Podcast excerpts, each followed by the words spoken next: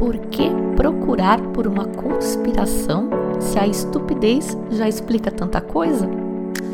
Essa frase é do século retrasado e, apesar de atualíssima, só tá aqui porque foi dita por Johann Wolfgang von Goethe, um ilustre filho da Alemanha, o nosso tema de hoje. E também porque eu achei engraçada, claro. Quem me acompanha no Instagram já sabe por onde eu andei e já sabe do que a gente vai falar. Andei saracuteando pelo Mosel, que é uma das 13 regiões alemãs com denominação de origem, e quero contar tudo sobre essa viagem que foi surpreendente para mim. Mas antes de falar de uma região específica, preciso falar geral do país, das outras regiões, certo? Então vamos lá. Para começar, o que, que te vem à mente quando você pensa na Alemanha? Três coisas. Pensa aí que eu já volto e conto o que vem na minha cabeça, o que vinha na minha cabeça quando eu pensava em Alemanha. O episódio de hoje tem o já tradicional apoio da For You Wine, sua curadoria de vinhos, e dos padrinhos e madrinhas do Simples Vinho. A For You Wine é aquela super parceira que é muito mais que uma importadora de vinhos. É uma curadoria criteriosa para garantir que qualquer vinho que você pegue no portfólio te ofereça uma experiência superior ao investimento financeiro que você fez. Para isso, eles formam um comitê de especialistas que degusta os vinhos às cegas, sabendo só o preço.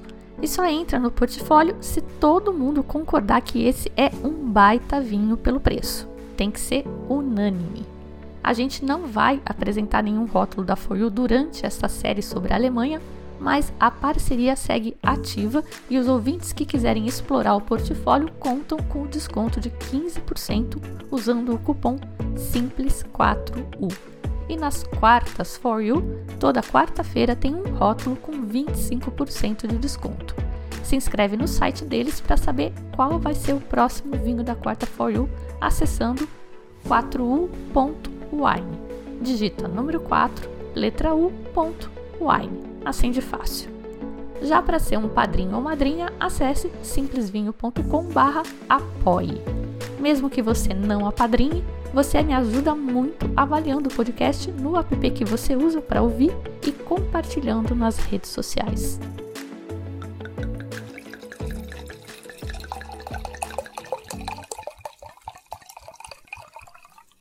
Então, quais são as três coisas que vêm na sua cabeça primeiro quando você pensa em Alemanha? Para mim é 7 a 1, Segunda Guerra Mundial e Riesling. Mas depois que eu comecei a produzir esse episódio, eu vi que tem um monte de coisa muito mais legal para pensar sobre a Alemanha. Antes da minha viagem, eu tinha a visão de que era um país caro, com uma gente fria, meio sem graça e um país sem grandes atrativos. E na verdade eu só fui parar em Frankfurt porque era a passagem mais barata na época. E que bom, porque foi uma excelente surpresa e uma excelente viagem. Ah, uma coisa importante: eu achei que todo mundo lá falava inglês e que seria super fácil transitar por lá. Grande engano. Falar inglês, eu até desconfio que quase todo mundo por lá fale pelo menos o suficiente. Mas o problema é que tá tudo escrito em alemão e nem sempre tem alguém por perto para você perguntar. Então, de repente, uma coisa tão simples quanto ir ao banheiro pode ser um desafio se não tiver o desenho na porta indicando se é masculino ou feminino. Água, água normal ou com gás. Comprei muita água com gás achando que era água normal, até aprender que MIT M-I-T significa com. Então agora não compro mais nada que tenha MIT. Mas essa é justamente a parte divertida da viagem, certo? Do mesmo jeito que o que não mata engorda, o perrengue que não te mata vira história engraçada depois. Com relação a custos, que eu achava, sei lá por quê, que a Alemanha era um dos lugares mais caros da Europa. Bom, talvez algumas coisas sejam mais caras. Mas para turismo, turismo curto, ouso dizer que é mais barato que França e Itália, pelo menos a parte norte ali da Itália. Aluguel de carro é mais barato de longe, cerveja e até vinho. Se você desconsiderar aqueles vinhos de vale, de produção mecanizada, e massificada, que tem muito na Itália e na França também. A gente já até comentou por aqui que, apesar dos bambambãs de Bordeaux, que são comercializados a preços indecentes, apesar deles, a grande maioria dos vinhos é vendida a menos de 3 euros o litro, bem menos às vezes. E isso, não se alegre, isso não é bom, porque não é sustentável, isso é um problema, na verdade.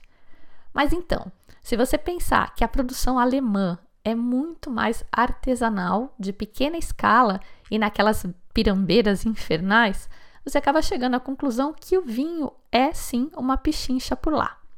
O nosso problema, vocês sabem, é pagar em euro, né? Pagar em euro é duro, ainda mais para quem ganha em reais. E uma última coisa aleatória aí que eu queria falar antes de começar a falar de vinho é que, pelo menos neste ano, agora 2022, rolou um ticket de transporte na Alemanha de 9 euros, que valia por um mês inteiro. Pensa nisso. Valia em todo o transporte regional e até no metrô, ou seja, com tempo e paciência, você rodava a Alemanha inteira durante um mês inteiro, gastando só 9 euros. Junho, julho e agosto rolou isso. Lindão, né? E aí tem também o lance da organização deles. As coisas lá funcionam. É uma experiência quase surreal para gente que vem do Brasil e para mim que depois de lá fui para Itália. Meu Deus. Mas se isso tudo não foi suficiente ainda para você resolver incluir a Alemanha no seu próximo roteiro, vamos ver se aprender sobre as histórias e os vinhos do país te animam. E para quem curte um castelo, uma cidade medieval, muralhas, essas coisas, o paraíso é aqui. Mas vamos aos vinhos então. Tem muita coisa para falar. A Alemanha tem uma abordagem muito particular na sua legislação. A gente falou um pouco disso no episódio sobre a rota romântica. Sendo um lugar tão ao norte, onde amadurecer as uvas é uma obsessão, e estamos falando de tempos pré-aquecimento global aqui, era até natural que a classificação dos vinhos fosse baseada no teor de açúcar do mosto. Tem a história de onde foi inventado o vinho de colheita tardia e tal, mas também era meio bizarro, uma coisa bastante isolada, que a legislação não falasse nadinha sobre local, vinhedo, terroir, como fazem os vizinhos, especialmente a França e a Itália. Era bizarro. Isso mudou com a legislação de 2021 e a gente vai ver tudo isso nesta série de episódios sobre a Alemanha. E eu disse série, sim. Hoje é só a primeira parte, uma introdução. São 13 Anbaugebiet. É, são 13 regiões e pode se preparar porque vamos gastar o alemão aqui. Tem muita coisa que eles falam em alemão e se a gente soubesse alemão não ia parecer tão difícil. É muito uma questão de tradução, mas se você não fala alemão e surta quando vê aquele monte de consoante junto, bem-vindo ao clube. Essas 13 regiões ficam quase todas, mas quase todas mesmo, no sudoeste do país, justamente a área que não era Alemanha nos tempos romanos e que é definida pelo rio Reno. Júlio César se referia ao leste do Reno, que ele não conseguiu conquistar, como Germânia. A parte de cá do rio era chamada Gália, basicamente o que hoje a gente chama de França. Será coincidência isso? Essa parte sudoeste da Alemanha, assim como a parte nordeste da França, onde fica a Alsácia hoje, tem uma história bem enrolada eles foram alternando de nacionalidade ao longo do tempo. Uma hora eram franceses, outra hora eram alemães, várias vezes. Foram prussianos, enfim. Uma herança dessa influência francesa pode ser notada aqui, por exemplo, no tamanhico das propriedades, que é resultado da lei napoleônica de herança que obrigava a divisão entre todos os herdeiros mas a influência alemã também se nota do lado de lá, na Alsácia francesa, por exemplo, onde, ao contrário da lógica que impera em outras regiões, eles têm o costume de, olha que bizarro e absurdo, colocar o nome da variedade da uva no rótulo. Onde já se viu isso? Coisa bárbara. Só podia ser influência germânica. Mas a gente vai falar mais disso também depois, dos rótulos dos vinhos. Claro que foram os romanos que introduziram a cultura do vinho por aqui. De novo, quem mais seria, não? Com o avanço de suas conquistas ao norte dos Alpes, há cerca de dois mil anos, quando eles saíram do território que hoje a gente conhece como Itália, eles foram meio que obrigados a plantar vinhedos, já que teria sido complicado transportar o vinho através dos Alpes nas pesadas ânforas que eram utilizadas na época, pesadas e frágeis. Trazer as videiras e plantar para a produção local foi uma decisão mais lógica, já que ficar sem vinho não era uma opção. Após a queda do Império Romano, começa a Idade Média, e o próximo personagem importante para a gente foi Carlos Magno. Carlos Magno foi o imperador dos francos no século VIII, e o objetivo da vida dele meio que foi unificar os povos germânicos, dos 40 anos do reinado, ele passou 30 tentando conquistar os chamados bárbaros e convertê-los ao cristianismo. É dessa época o chamado Santo Império Romano. Não confundir com Império Romano, que é o anterior e é outra coisa. No seu auge de expansão territorial, o império ia desde a Holanda, a oeste, ali quase na Inglaterra, até terras tão orientais quanto Praga, na atual República Tcheca, e mais ao sul de Roma, na Itália. E uma grande parte do pessoal que habitava esse território todo eram os tais povos germânicos. Eram vários reinos com variado grau de autonomia regional ao longo da história e que vários personagens iriam tentar unificar também, como fez Carlos Magno, inclusive nosso amigo Hitler, mais modernamente quando ele incorporou a Áustria, parte da então Tchecoslováquia e da Polônia, que desencadeou a Segunda Guerra Mundial, era isso que ele estava fazendo, reunificando os povos de língua alemã. Um movimento desconfortavelmente parecido, não posso deixar de mencionar aqui, com o do baixinho russo da nossa atualidade, aquele que diz que não está em guerra com a Ucrânia e que começou anexando a Crimeia. Anexar é o termo que eles usam. Hitler anexou a Áustria e o baixinho russo, um século depois, olha que falta de criatividade, resolveu anexar a Crimeia. Para quem não ouviu ainda e curte história, a gente tem um episódio sobre a Segunda Guerra cheio de dicas pop sobre esse tema e com muito vinho, claro. É o episódio 128, Vinho e Guerra.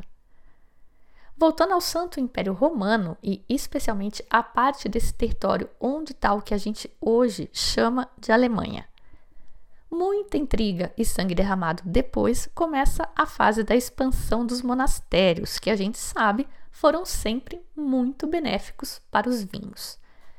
Mas, de novo, ajudando talvez a explicar a concentração da produção de vinhos, o catolicismo foi forte só nessa parte sudoeste do território. O norte e o leste tenderam ao protestantismo de Martim Lutero. E o povo, claro, se matou loucamente por conta dessa polarização. E olha aí, outra palavra que parece nova, só que não. Dizem que a história se repete como farsa, né? A primeira vez como tragédia e a segunda é uma farsa. E por sinal, foi um alemão ou mais precisamente um prussiano, quem disse isso foi Karl Marx. Pois então, na Guerra dos 30 Anos, que teve essa motivação essencialmente religiosa, motivação de fundo, né? E bagunçou a Europa toda, os historiadores estimam que um quarto da população morreu no conflito e, em algumas regiões, a população foi reduzida em 50% todo esse movimento e essa comoção, no entanto, não freou a cultura do vinho. Os documentos mostram que existiam vinhedos em quase toda a Alemanha durante a Idade Média. Mas esse foi o ápice. A área de vinhedos passou a diminuir continuamente após 1500, devido às mudanças climáticas, a melhorias nos métodos de fabricação de cerveja e até ao aumento das importações de vinho. O domínio da igreja sobre o cultivo do vinho foi abolido na parte leste do Reno após as conquistas de Napoleão, que provavelmente tem o dedinho responsável também pela preservação da Eblin, uma variedade de uva branca que só tem por lá. Riesling é a principal uva da Alemanha hoje, tem mais de 25% da área de vinhedos. E é realmente uma especialidade local. Dizem que os Rieslings alemães são os melhores do mundo, mas não foi sempre assim. A uva mais plantada na Alemanha era a Eblin. E ainda por cima, os vinhedos varietais não eram comuns. A regra eram os field blends, ou os campos mistos, com tudo plantado junto e misturado. Em 1787, o príncipe Clemens, Clemens von Sachsen, decretou que todas as videiras das variedades menos nobres, que ele considerava inferiores, deveriam ser arrancadas e substituídas pela variedade nobre Riesling. Isso nos próximos sete anos. Sendo essa fã declarada da disciplina germânica que eu sou, desconfio que eles tenham até tentado, mas não rolou e capaz que seja por culpa de Napoleão. Em 1789 tinha rolado a Revolução Francesa e nobres e burguesas cabeças estavam rolando também na França. Quem conseguiu fugiu e um ponto especial de reunião desse pessoal foi a cidade de Koblenz, que fica bem no encontro do rio Mosel com o rio Reno na Alemanha. Vou falar mais de Koblenz no episódio sobre o Mosel, mas já vai se acostumando com o nome da cidade. Napoleão, então, acabou ocupando toda essa região a oeste do Mosel por um tempo, e com isso veio o declínio do poder da igreja e do feudalismo. As grandes propriedades foram distribuídas e até hoje os produtores alemães são quase todos relativamente pequenos. A uva Eppling, no entanto, sobreviveu. E ainda hoje a gente consegue encontrar alguns vinhos de Eppling no Mosel. Apesar da ocupação francesa, os nobres, reis e príncipes do lado de cá não foram guilhotinados nem nada. O pessoal pôde manter as suas terras e os seus títulos, e vários deles, inclusive, se uniram a Napoleão no que ficou conhecido como a Confederação do Reno ou Alemanha Napoleônica. E esse foi o fim do Santo Império Romano. Mas esse status quo durou pouco também. Pessoal, na época, eu acho que eles não tinham mídia social para ficar se degladiando virtualmente, então eles ficavam fazendo intriga e guerra física mesmo. E inclusive nessas reviravoltas, a Alsácia francesa virou alemã ela foi anexada e esse quase foi o fim do Riesling alsaciano. Alemão não é bobo e eles não queriam concorrência, mas essa é uma história que eu vou contar num episódio sobre a Alsácia, porque yes, eu fui para lá também nessa viagem e é pertinho, ó. Vou dar todas as dicas. Em termos estruturais, essa anexação da Alsácia pela Alemanha e a quase extinção do Riesling alsaciano foi o último grande evento catastrófico ou quase catastrófico, digamos.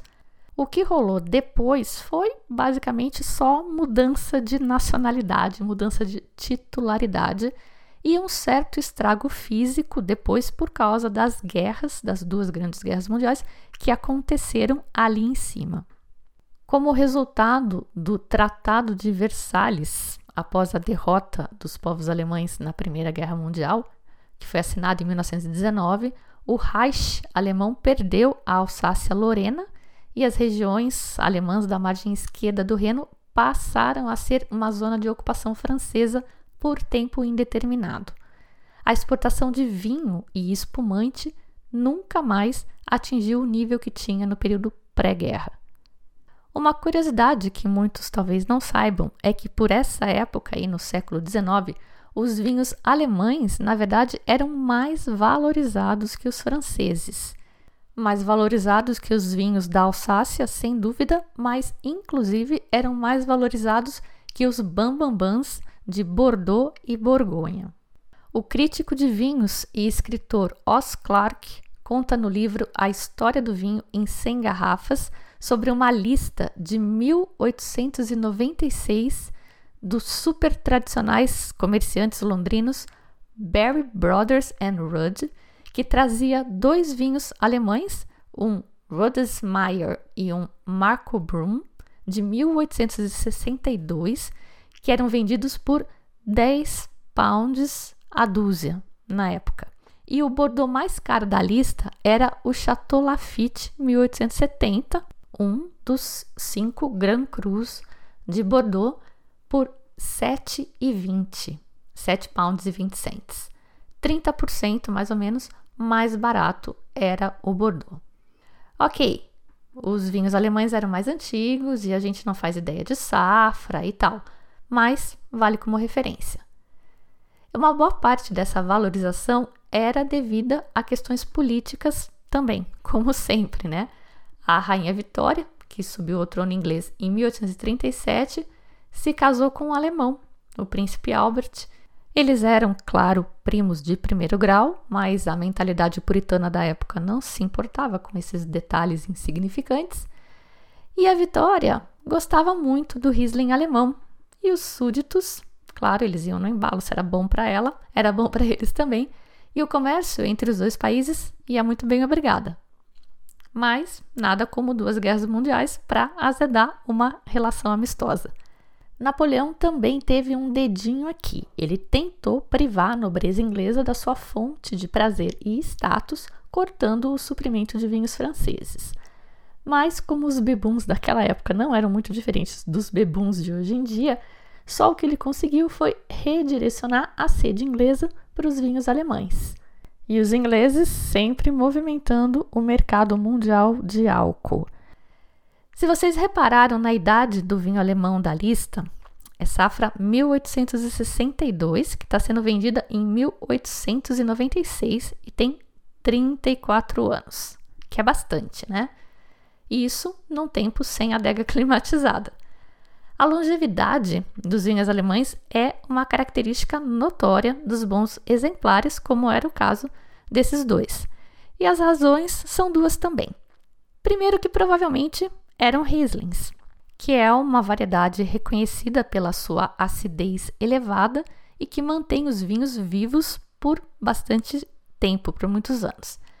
E a gente acredita que eles fossem Rieslings porque esses dois vinhos, Rudesmeier e Marco Brum, vêm de uma região hoje renomada pelos Rieslings, o Rheingau. Rheingau fica na curva do rio Reno, e é uma curva de rio boa essa. Talvez porque ela fique do lado de fora da curva e não do lado de dentro. Eu vou, claro, fazer um episódio específico aprofundando aí sobre as regiões, mas já guarda essa informação aí na, na cabeça. O Rheingau é famoso por duas coisas: Riesling, quase 80% do vinho produzido aqui é Riesling, isso começou com a reconversão dos vinhedos da Schloss Johannesberg em 1720. Essa vinícola é famosa, guarda esse nome também.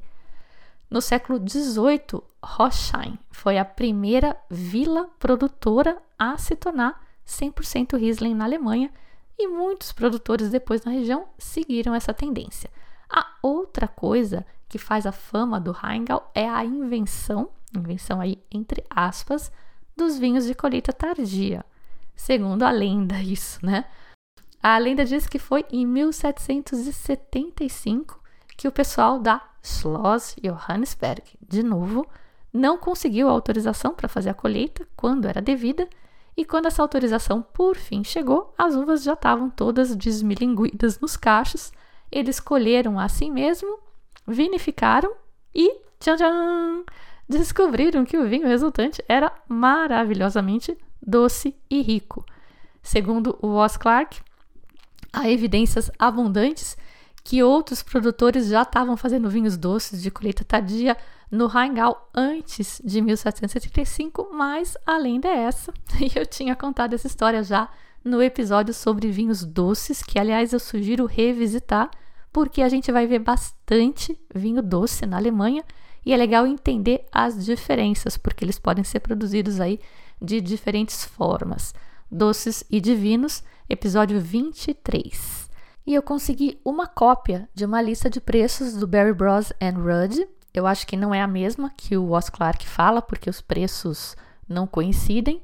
Na verdade, nessa lista, que é super interessante até consultar, vou deixar um link no post do episódio para quem tiver a curiosidade de olhar, mas os vinhos alemães continuam sendo os mais caros. A diferença é que agora eles empatam com o Lafite de Bordeaux, o único Bordeaux, mas é Magnum, e com um Borgonha, que só podia ser o Romani Conti. Tem outros vinhos mais caros, mas aí é outro estilo de vinho, como o Champagne ou o Sauterne. É de 1909 essa lista. Você vai ver na lista também que eles chamam esses vinhos de Hock, com H, que era como os vinhos do Rheingau eram conhecidos pelos ingleses naquela época, justamente por causa de Hockheim, que foi essa primeira vila que eu falei a converter os vinhedos a ser 100% Riesling no século XVIII.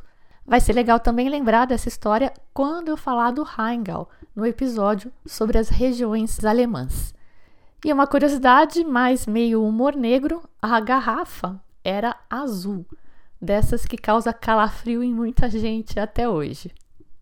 E outro fator decisivo para a longevidade dos vinhos alemães é o famigerado sulfito. Tem um episódio sobre sulfitos também. Bom, os alemães foram os primeiros a, tipo, redescobrir o uso do enxofre na vinificação. Os romanos já tinham usado, mas esse método tinha se perdido na Idade das Trevas. Na Alemanha, o uso do enxofre é regulamentado desde 1487 isso foi muito útil para ajudar a evitar a oxidação e a avinagração dos vinhos leves e brancos, que é o que a Alemanha produz, mas também foi crucial para parar a fermentação e manter o açúcar residual que eles queriam, que eles gostavam na época e que contrabalançava a acidez. Spatlese é o termo que indica colheita tardia em alemão. Lembra disso? Falamos no episódio sobre a rota romântica na Alemanha, que inclusive tem uma região de vinhos também que eu falei lá e que vou falar de novo. Não posso finalizar essa história sem pelo menos mencionar que os vinhos alemães também estiveram envolvidos no escândalo do líquido anticongelante nos anos 1980. A gente costuma ouvir essa história mais associada à Áustria. Foram os próprios alemães que me contaram que aconteceu por lá também e depois eu pesquisei. Na verdade, os alemães entraram de gaiatos na história. Os produtores da Alemanha Oriental, lembra que tinha duas, eles importaram vinho austríaco e misturaram no vinho alemão, ilegalmente isso, e foi usado dietileno glicol para adoçar o vinho austríaco. Além de ilegal, o troço é tóxico e pode ser fatal, como a gente viu recentemente naquela cervejaria aqui no Brasil. Glicol foi eleita a palavra do ano na Alemanha em 1985. A parte boa é que ninguém morreu, a própria indústria austríaca teve um renascimento depois desse escândalo e está tudo muito mais controlado hoje. Os vinhos alemães continuam ótimos, talvez até melhores do que nos tempos vitorianos, e os preços são uma pequena fração dos franceses. Um ótimo negócio. Agora que a gente já tem essa visão geral sobre a história dos vinhos na Alemanha, a gente vai conhecer as regiões com denominação de origem protegida. E lembra, são 13 regiões, a grande maioria delas no sudoeste do país, dois grandes rios, e rio aqui é mais importante do que eu me lembro de ser em qualquer outro lugar. As regiões são todas em volta deles: Reno e Mosel. Uva, Riesling e os vinhos doces. Vamos falar disso e de mais coisas nos próximos episódios. Eu sou a Fabiana Knossaisen e vou ficando por aqui com um simples vinho. Tchim, tchim.